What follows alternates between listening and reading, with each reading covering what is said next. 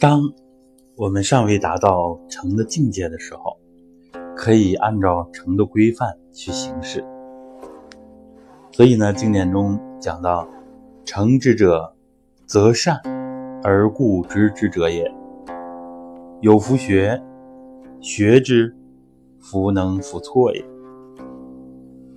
有弗问，问之，弗能弗错也；有弗思，思之。”福德福错也，有福变，变之福名福错也；有福行，行之福独福错也。这么一段经典的文字，什么意思呢？简单的说，凡是要做的事情，必须达到预期的目的，不达到目的，绝不罢休。这种精神状态。与行为，它其实就是实现成、践行成的一个表现。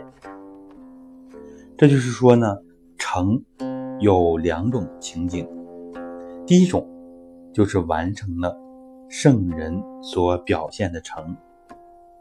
达到这个境界呢，首先可以前知福祸将至，善必先知之，不善。必先知之，故至诚如神。其实这也就是跟我们上一讲所分享的，我们人的直觉、人的潜能。当有好事情、坏事情要来的时候，人就会有这个觉知力、这个觉察力，这是可以通过修炼得来的。圣人是有这样的体会的，所以在经典当中。有这样的阐述，然后呢，可以成物，成物知也，性之德也，合外内之道也，故实错之一也。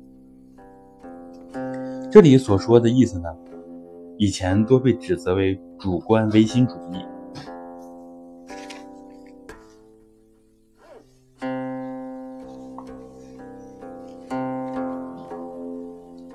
但是呢，在练功的科学实验与治病实践当中，只要心诚、诚心诚意的来做，可以用纯意念改变客观事物。